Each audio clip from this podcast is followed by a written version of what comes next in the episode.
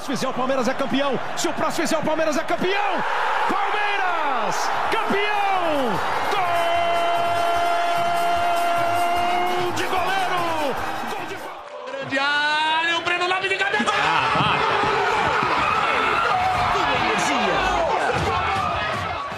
Mas ele pode chamar mais um. Olha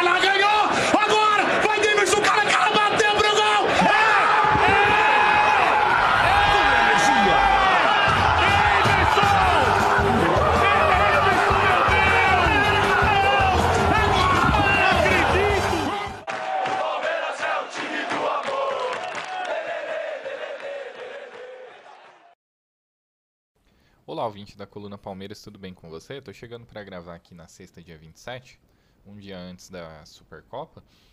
E o Palmeiras, no último jogo, venceu o Ituano por 3 a 1 com os reservas, já na esteira de preparação para a Supercopa, né? E no último episódio, eu gravei, assim, no minuto que acabou Palmeiras e São Paulo, né? O empate em 0 a 0 E já estava reverberando pós-jogo contra o o Botafogo uma insatisfação por parte da torcida e eu manifestei a minha também. E a minha insatisfação ela era no sentido de que nós precisávamos ter um pouco mais de variação, tentar encontrar outras formas de jogar a partir do momento que especialmente o Danilo tinha saído, porque é óbvio que o Scarpa é super importante, mas o equilíbrio do time ele passava muito pelo Danilo, né? Tanto é que o Danilo tá arrebentando lá na Premier League. Ele os jogos que eu vi que ele jogou, ele jogou muito. Contra o United, apesar do Nottingham Forest ter perdido. Ele roubou muita bola, deu muito passe vertical e etc. Foi muito positiva a participação dele, né? Foi uma participação maravilhosa, eu diria. E, e que quem tinha ficado apresentava características diferentes, né? E que isso forçava o time do, do Palmeiras a ser um outro time. Tanto que eu coloco isso né, em números, em nomes, inclusive, de episódios anteriores.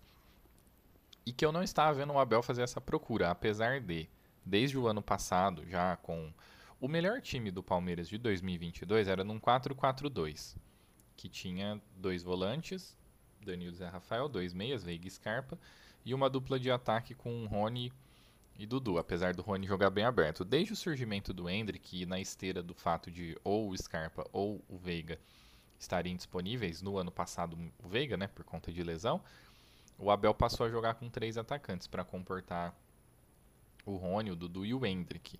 Eu já falei muito sobre, o, sobre isso, que eu penso sobre isso, então o foco do assunto agora não é esse, tá? Na verdade, essa coluna ela começa. É, eu vou falar sobre o que aconteceu antes do jogo contra o Ituano e depois eu falo do jogo contra o Ituano logo depois que eu gravei, o Abel deu uma coletiva onde ele fala duas coisas que são que foram pegas pela ala mais corneteira da torcida. E aí eu vou começar a separar as coisas em caixinhas, tá? E foram bem exploradas. A primeira delas é que o Abel disse que marcou posição em relação ao fato de que não é interessante ter jogadores para serem desenvolvidos como os novos contratados. Que caso esse seja o ponto, ele prefere desenvolver os jogadores da base. E a outra reclamação, aí um pouco mais frontal em relação à diretoria, foi é, em relação ao posicionamento perante situações que ele entende que o Palmeiras foi prejudicado. Que ele fala que o Palmeiras age muito nos bastidores sobre esse tipo de situação, mas que ele gostaria que a diretoria se posicionasse também. E essa fala dele é uma fala em coletiva, não é uma fala extremamente elaborada mas ela a gente pode encarar como uma crítica, sim, à passividade da diretoria. Esse é o primeiro ponto. O segundo ponto é que tem uns pormenores. Ele começa falando que não sabe se isso é errado ou se é certo e faz aquelas. É... Ele sempre diz, quando ele vai falar algo polêmico, que é só a opinião dele, né?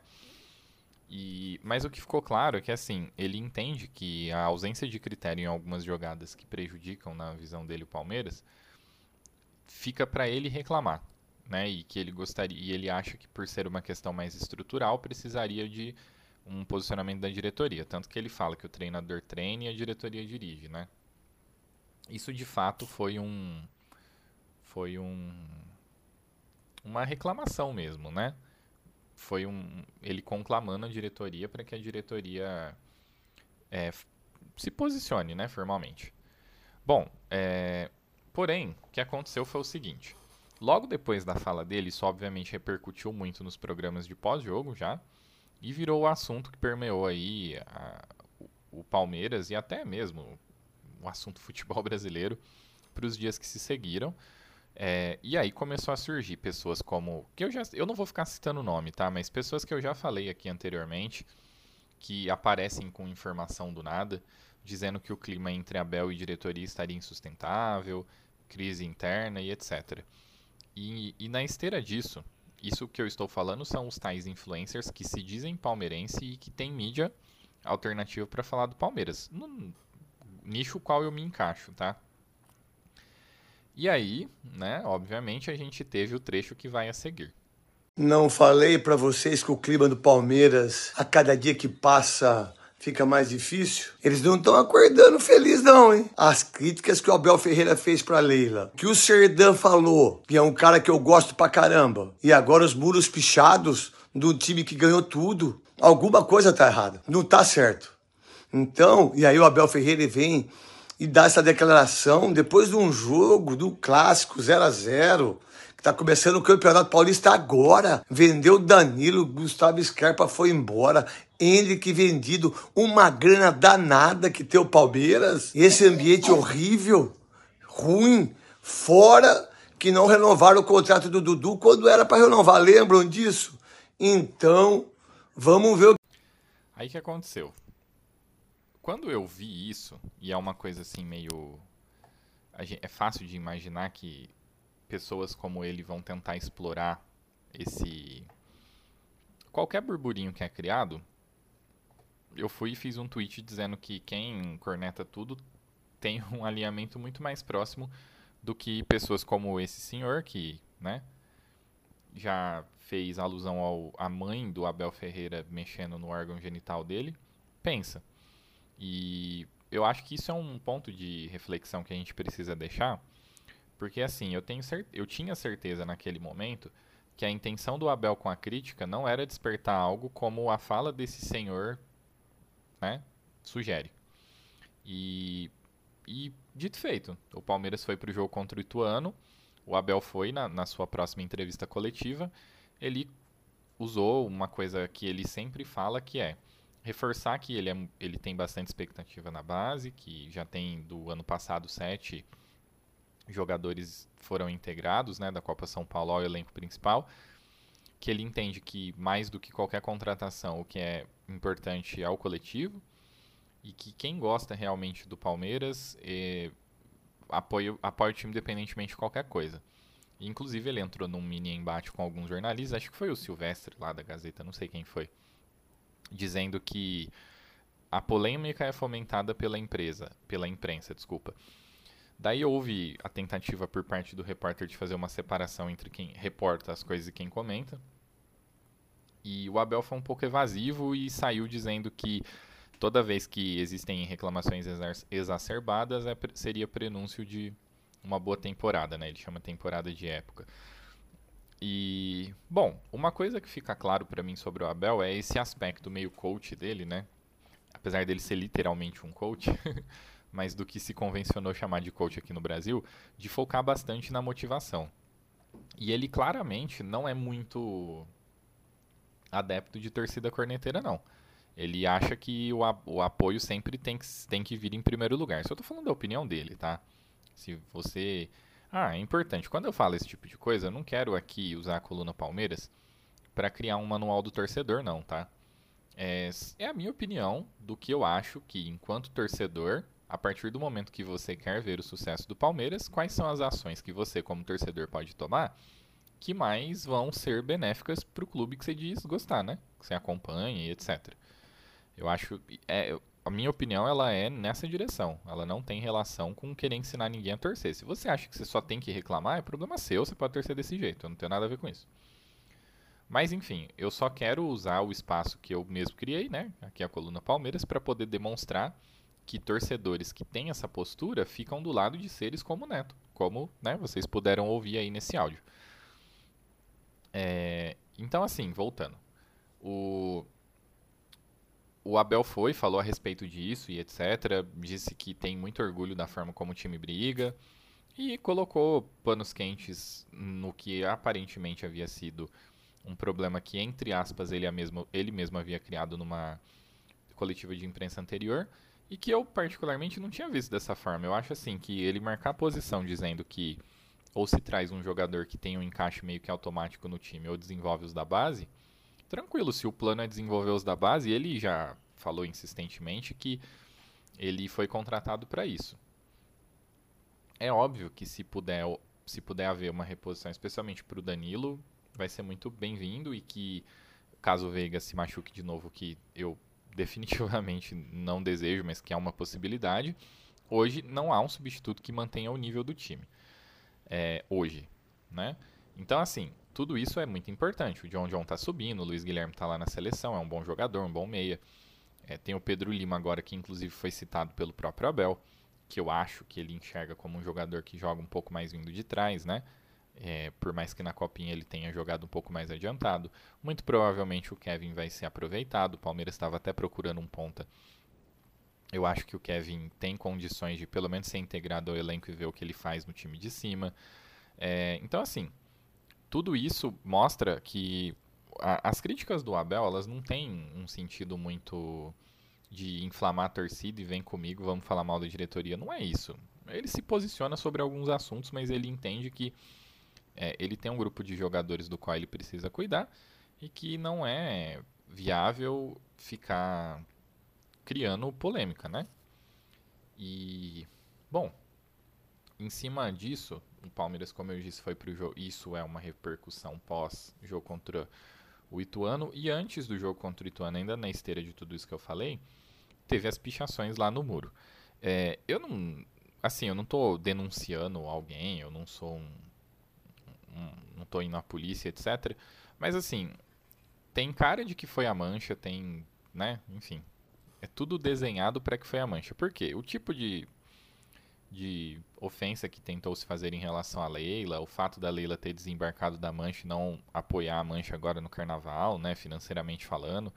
Então tudo isso parece-me que né, motivou, né, a Mancha a se manifestar daquela forma, como se tudo tivesse errado. E, e realmente, assim, algumas pessoas que não gostam do Palmeiras, como é o caso do Neto, vão explorar isso e algumas pessoas acharam isso, inclusive, ridículo, assim. O atual campeão brasileiro, é, vindo de é uma sequência de temporadas bem sucedidas, desenvolvendo o jogador, vendendo, fazendo caixa, se livrando de dívidas, se tornando um clube cada vez mais pleno, torcida pichando o muro. Assim, é, a, as outras oportunidades em que o Palmeiras teve muro pichado, elas foram oportunidades de em que o Palmeiras estava tipo brigando para não cair. Então assim, é, é complicado, né? Eu acho que quando o Abel viu a repercussão disso, ele até deve ter pensado que algumas coisas ele não deveria externar. Porque eu tenho certeza que a ideia dele não é essa. Por mais que não tenha sido direcionado a ninguém do grupo de jogadores ou a própria comissão técnica, que eu acho até que ele se importaria menos, a impressão que eu tenho é que ele se preocupa muito nesse, nesse trato com os jogadores, é, eu acho que não é isso que ele quer de ambiente para onde ele trabalha, né? Por mais que ele tenha essas demandas aí que ele tem externado um pouco mais. Bom, no jogo contra o, o Ituano, a gente viu algumas coisas que são muito interessantes. Pelo menos na minha opinião, né? O Palmeiras entrou totalmente reserva e a gente teve uma ótima atuação do Luan, que para mim ele tem um nível muito parecido com o do Murilo e eu acho que de dependendo da característica do jogo é até mais interessante que o próprio Luan jogue. E é impressionante como a formação de personagem ela é relevante, né? Porque assim, na contra o Atlético Paranaense, o gol do Atlético na Arena da Baixada é uma falha do Luan e no jogo de volta do Luan, eu, do Murilo. E no jogo de volta o Murilo é expulso. Se o Luan faz isso, ele seria execrado. E como há uma conivência um pouco maior com o Murilo, porque sim, né? Simplesmente porque ficou escolhido que ele deve ser o, o, o novo titular, digamos assim. É, tolera-se que ele tenha falhas de um, de um jeito que não se tolera com o Luan. Eu acho assim que falhas elas precisam ser trabalhadas pela comissão para que elas não aconteçam, mas elas acontecem. A gente teve, por exemplo, naquela final do Paulista de 2020, o Gomes fazendo pênalti no, no último nos últimos instantes lá contra o Corinthians. levando o jogo para os pênaltis, dando uma tônica muito mais dramática pro, pro jogo, né? E nem por isso o Gomes foi execrado. Aí muita gente fala, ah, mas o Luan é uma sequência de erros. Olha, eu particularmente acho que contra o Boca, que foi o que começou a consagrar ele com essa fama de azarado, ele nem falhou. Eu acho que foi muito mais mérito do Benedetto do que falha do Luan. E, e óbvio que depois tiveram algumas falhas, mas nessa mesma esteira, além de uma solidez defensiva absurda que com ele participando garantiu que o Palmeiras tivesse melhores defesas ao longo de muitos períodos. É, teve falha de outros zagueiros também, como tem essas do Murilo, do Gomes. Eu não vou ficar cobrando falha, porque assim, está jogando bola lá, isso pode acontecer, né? Só que eu quero dizer é assim, contra o próprio Atlético Paranaense, se vocês voltarem depois do primeiro jogo e pela característica que o jogo, o segundo jogo teria, eu comentei que faria bastante sentido o Luan participar, porque ele tem, além de uma saída de bola mais qualificada do que a do, do Murilo e ponto, ele consegue muitas vezes achar uns lançamentos que são bem legais, né? E, por exemplo, no jogo contra o, o, o Ituano, né? Que foi esse último jogo aí que eu, que eu estou citando, ele teve uma movimentação muito interessante atuando pela direita. E ele teve impressionantes oito lançamentos acertados de 12 tentados. Ele deu um, um passe decisivo e ele acertou o único cruzamento que ele tentou. Então, assim, aí vocês estão me ouvindo falar agora, quem é um pouco mais corneteiro vai falar que ele tem que defender e etc. Eu concordo, assim, eu acho que o, o zagueiro ele vive de defender. Isso é uma questão meio que né, meio que sem sem muito questionamento. Só que ele teve é, três duelos é, terrestres e ganhou um. E ele teve cinco duelos aéreos e ganhou quatro. E. e hum, deixa eu ver aqui, procurar aqui o outro. A outra estatística. Interceptou uma bola, roubou uma bola, se recuperou de um drible e fez duas coberturas. Então, isso também são é, números defensivos bons, assim, né? Eu sei que foi contra o Ituane, etc. Mas o que eu quero dizer é assim, eu acho que o Abel ele está perdendo um pouco essa capacidade que ele tinha, especialmente no primeiro ano lá, até por conta das dificuldades, de ficar mudando o jeito de jogar do Palmeiras dependendo do adversário. Então, eu acho que está na hora de começar a explorar isso um pouquinho mais. E o Luan, ele é um dos jogadores que pode oferecer isso, né? Aí assim, eu vou falar de sem entrar muito em estatística, eu vou falar de olhômetro do que eu achei, tá? O Breno Lopes, ele é um jogador extremamente rudimentar. Ele até pode ser reserva, mas assim, ele tem muita ele talvez dos jogadores do Palmeiras, ele seja o que menos tem capacidade de criação de qualquer coisa. Ele é do tipo abaixa a cabeça, toma uma decisão. Ele é um Rony sem tantos recursos. É, é... Ele até finaliza bem, assim, né? Mas ele chuta o que vem, ou então ele corta pro, pro fundo para poder cruzar. Ele é uma pessoa assim, ele é um jogador que Inclusive, se puder ter alternativa, eu acho mais legal. Eu sei que ele fez o gol do título da Libertadores de 2020, mas o fato dele ter essa essa característica muito rudimentar é bem complicado assim. O Navarro numa função ou caindo um pouquinho pela esquerda, se movimentando bem, jogando atrás do Flaco Lopes, eu achei que foi uma grata surpresa, não apenas pelo gol. Ele é um jogador que, para mim, o que fica muito claro é assim, ele lida mal com pressão. Ele é um cara que quando ele entra, ele está pressionado, ele aparentemente não lida bem. Tanto que ele faz o gol e na sequência ele começa a jogar bem. Ele começa a se movimentar, criar, criar espaço, ele começa a ser aquilo que a gente espera que um atacante faça. É impressionante. É... E quem jogou outro jogador que para mim foi muito bem foi o Tabata. Para mim ele foi o melhor em campo e, né, inclusive fez gol e etc. E ele se, se mexeu bem, ajudou na criação e etc. Conseguiu receber passe entre linhas, resistir a impacto nas costas. Para mim, ele foi muito bem. Se bem caído pela direita, né? Ele acertou 21 de 24 passes, tocou 49 vezes na bola. Cruzou mal pra caramba, mas enfim. Eu acho que inclusive isso tem sido um problema do, do Palmeiras no começo do ano de despejar muita bola na área, né? Eu acho que isso é uma coisa que o Abel precisa corrigir.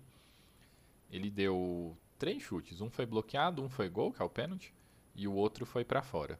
E ele ganhou três de quatro duelos. Para a faixa de campo onde ele joga, eu até acho que, e pela função que ele desempenhou, Eu até acho que isso não é muito bom, assim, mas já mostra que ele jogou 87 minutos, né? Já mostra um pouco mais de ritmo por parte dele. Ele deu três passes decisivos. Isso é muito, muita coisa. Então eu acho que ele jogou bem. Praticamente a produção ofensiva do Palmeiras, ela veio do Tabata e do Navarro e do Mike, que é uma coisa que eu sempre comento, né? O gol, obviamente, ele deu uma assistência, jogou muito bem. De novo, ele jogando, subindo bastante, ele acertou 46 de 51 passes, que é 90%, deu dois passes decisivos, né?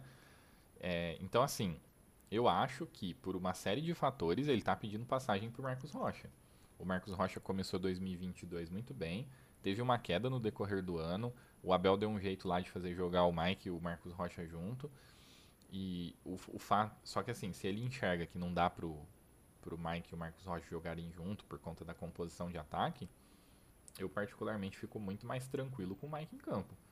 Ele é um jogador assim que ele não é ruim defensivamente, muito pelo contrário. Inclusive ele tem boa estatura, consegue cortar a bola por cima, etc.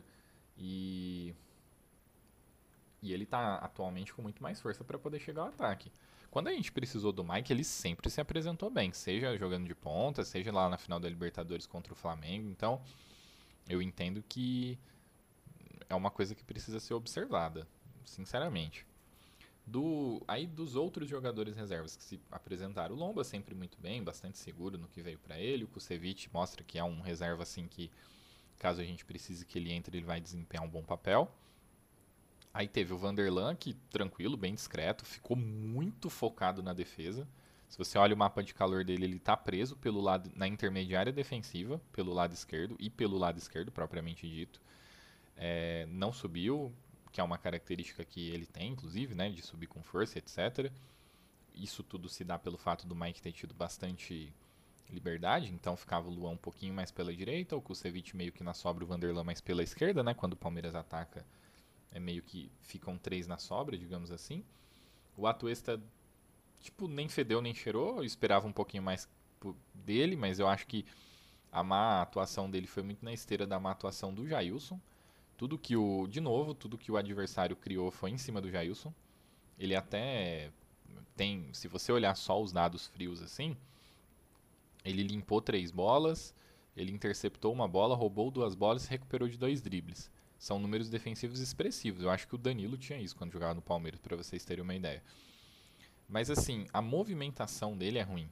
Ele é um jogador que o posicionamento dele em campo hoje é um posicionamento confuso. Eu não, tô, eu não fico confortável com ele protegendo a defesa. É, é muito estranho. Tanto que. E outra, ele perde bola é, em zonas muito perigosas do, do campo com muita frequência. E aconteceu de novo. São situações que trazem um perigo muito grande para o Palmeiras. O Fabinho quase não jogou, né? Ele entrou e quase não jogou. Eu não sei exatamente como o Abel enxerga o Fabinho, né? Ele jogou apenas 10 minutos e não tenho que avaliar a respeito dele, assim de verdade. Ele interceptou uma bola lá uma hora, é, fez uma falta, tentou tocar para lá e para cá um pouquinho, mas participação muito curta, assim, sem possibilidade de avaliar. O John John jogou 9 minutos também. O Merentiel jogou pouca coisa. O Giovanni jogou pouca coisa também. E por mais que o Giovanni tenha jogado pouco, o Abel elogiou ele na coletiva pela incisão dele, né? Ele é um jogador bastante insinuante, ele entra e já fica tentando ir para dentro do adversário. Então, assim, é, o que, por que, que eu quis falar sobre isso? Se você junta todos os reservas, você não tem uma grande atuação. Mas se você observa o que alguns reservas têm a oferecer, você tem excelentes reservas. Excelentes mesmo, para o nível do futebol brasileiro. O Mike, que para mim tem que ser titular. O Luan, que tem plenas capacidades de jogar. O Kusevich, ele jogaria em diversos times. É, o Tabata começa a se apresentar como uma boa opção para poder ser um meia reserva. Né? O Navarro precisa de um pouco mais de confiança, ele pode começar a ser uma opção. Então, assim, não é essa terra arrasada que algumas pessoas tentam impor esse time reserva do Palmeiras. Eu achei que o Flaco Lopes não aproveitou muito bem a oportunidade. Ele até se mexeu bastante, ele é, conseguiu, é, tipo assim, ser um pouco mais desenvolto, né? Mas também, tecnicamente, a colaboração dele foi muito curta. É, então eu acho que ele precisa de um pouco mais de, de sequência, talvez, né? Para começar a se sentir um pouco mais à vontade. Você olha o mapa de calor dele, ele se mexeu absurdamente, assim. Ele não, não ficou como um centroavante. Você tem ele muito concentrado numa zona intermediária, mas assim, completamente espalhado pelo campo todo. Então eu gostaria de ver, de vê-lo um pouco mais dentro das suas características, né? Mas é bom também lembrar que o passe para o cruzamento do Mike foi ele que deu, foi uma jogada bem rapidinha, assim, que é bem dentro da característica do Palmeiras. Que inclusive é uma coisa que eu comentei sobre o Mike, né? Ele consegue dar pressão na saída de bola e ainda voltar para recompor. É uma coisa que a gente não tem quando o Marcos Rocha está em campo. Para esse jogo contra o Flamengo aí, não sei não, viu? Acho que é bem interessante o Mike participar. Eu não acho provável, mas eu acho que seria legal o Mike. Seria legal o Abel observar isso, né? O Mike tá vindo de lesão, jogou os, os 90 minutos contra. Não foi os 90, né? Jogou quase o jogo todo contra o. Não, jogou os 90 minutos contra, contra o, o Ituano, então eu acho um pouco difícil que ele já saia jogando no sábado. Mas enfim, esse jogo contra a Supercopa aí, ele tem um, um, caráter muito mais ligado ao Palmeiras e Flamengo, que são dois times que vêm jogando bem nos últimos anos, do que o título em si, como eu costumo dizer. Esse tipo de Copa é amistoso com taça. Só que acontecem algumas coisas que vão aumentando o nível de importância do jogo e não da disputa, necessariamente, né, do que está em disputa. Toda a situação relacionada ao BRB, o fato de que a torcida do Flamengo vai ser filmada pela câmera, é uma coisa que o pessoal tem reclamado bastante. Então, assim, tem uma série de fatores que vão sendo adicionados e, e, e, é curioso, porque o mando do jogo é do Palmeiras, né? O mando é do campeão brasileiro, face ao campeão da Copa do Brasil. É, eu não fico reclamando disso, eu acho isso bem secundário, só que para algumas pessoas isso é caro. Então, isso tudo engrandece a importância do jogo para essas pessoas. Né? Você, inclusive, que está me ouvindo, pode ser uma dessas pessoas. É, então, eu volto depois do jogo contra o Flamengo. Eu vou, não vou mais fazer igual eu fiz contra o São Paulo, tá? para trazer a repercussão completa do que aconteceu no jogo, eu vou esperar para ver a coletiva do Abel, porque uma boa parte desse programa, por exemplo, foi explorando o assunto do jogo anterior, né? E então provavelmente eu grave no domingo, tá bom? Aí eu já lanço no domingo mesmo. É isso, gente. Obrigado e até lá.